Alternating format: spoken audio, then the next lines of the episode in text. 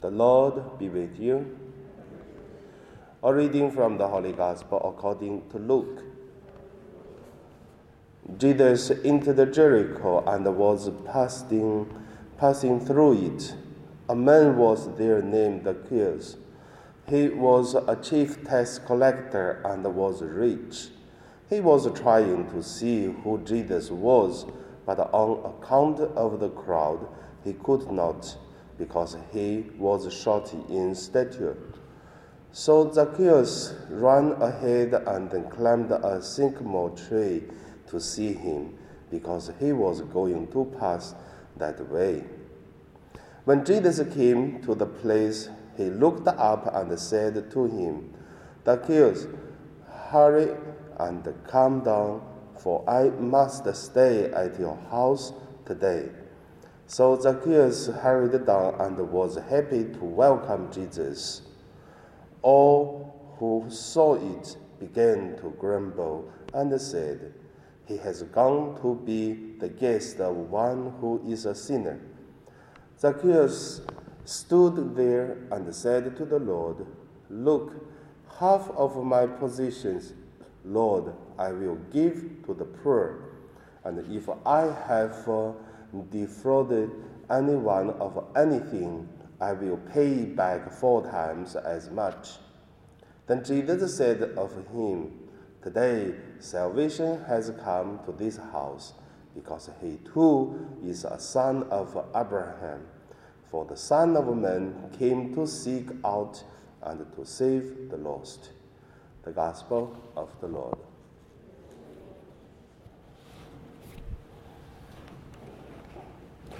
So today my meditation name is uh, the changes after accounting, encountering with Jesus. First, like, uh, let us look at uh, the Zacchaeus, this person. the Zacchaeus, this person has uh, two kind of uh, uh, character or like two kind of elements of his background. First, he did something wrong because in Jesus' time, tax collectors is serving the Romans, is kind of a betrayer of uh, the Jews because uh, serve Romans, the enemies, the rulers of uh, another country, because he's tax collector. And even not the end of that, he's the chief of the tax collectors. So that is what he did wrong. He chose serve enemies. The secondly is uh, he in the gospel to say he is in the short of statues, which means uh, people look down him naturally because his uh, way, his look at his outside look. So each of us, we will have the similar things. Some we have since we're born, we cannot change. That's who we are. Secondly, is after we're born, then we choose doing something wrong. However, Zacchaeus at here is kind of a symbol of uh, something wrong. In another name, sinners or displeased person by others. Second point let us look at is uh, the desire of uh, Zacchaeus. Uh, in any gospel stories, I could see Zacchaeus, it is the most strong desires person to look, looking for Jesus. There are a lot, like the blind man, like the person who uh, or sick for many years or whatever. But Zacchaeus showed the most, uh, the strongest desire, wanted to see Jesus. From several things we could see. First, we can see his shouting statues. The people block him. He climbed the, the tree. And people look down him, even block his way, doesn't allow him go in. And then he tried his best to see Jesus. There are so many things block him, stop him, but cannot because his strong desire to see Jesus. Why? I believe very simple reason is sinners looking for the way of uh, holiness. They are troubled, but at the same time, they always have a strong desire to, to, find, to find the way of uh, repent.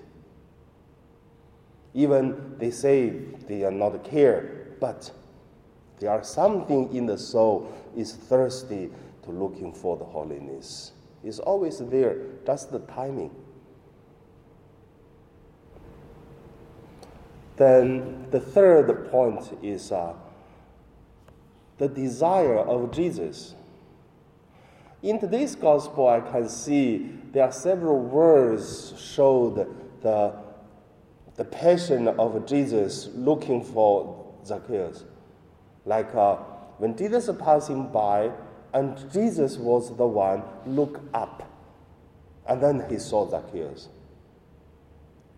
So we could see it's not Zacchaeus only looking for Jesus. Jesus, it seems like looking for Zacchaeus also. Secondly, is about uh, uh, the words Jesus used in today's gospel. The words is Zacchaeus, uh, come down and hurry coming down. I must go in your home. Seems that Jesus even don't give a second choice of, to Zacchaeus. You, you hurry down. I must stay in your house, not others.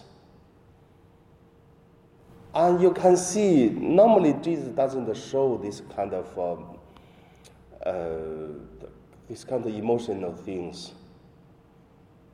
So also we would say, which son suffered, the parents don't feel the needy, the hurry, the, the various things. So God have the passion to help the people. And that's the God we believed. If not, that's not God. So that's the third point. The last point is about uh, the changing of uh, the kills. The people encountering with God with change. Because, like the people look at the, the sign, a sunshine day, normally people feel happy. And then the raining day, people feel a little bit uh, sad, or some people love raining season, maybe feel a little bit romantic during the rain. But however, if there are something happen, people have another change. The change of Zacchaeus is uh, firstly, he accept his sinner. Second, he give up half of his belongings. And then third, he four times pay back, which is particularly some people he did wrong. So that's his change. It's a very systematic way to show his repentance.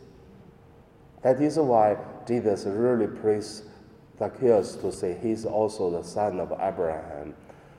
So through the whole story, we could see encountering with Jesus, with God, and should learn from today's the gospel.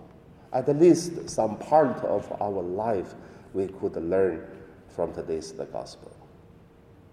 So in which thing we could learn?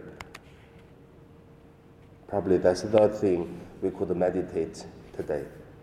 And now we pray.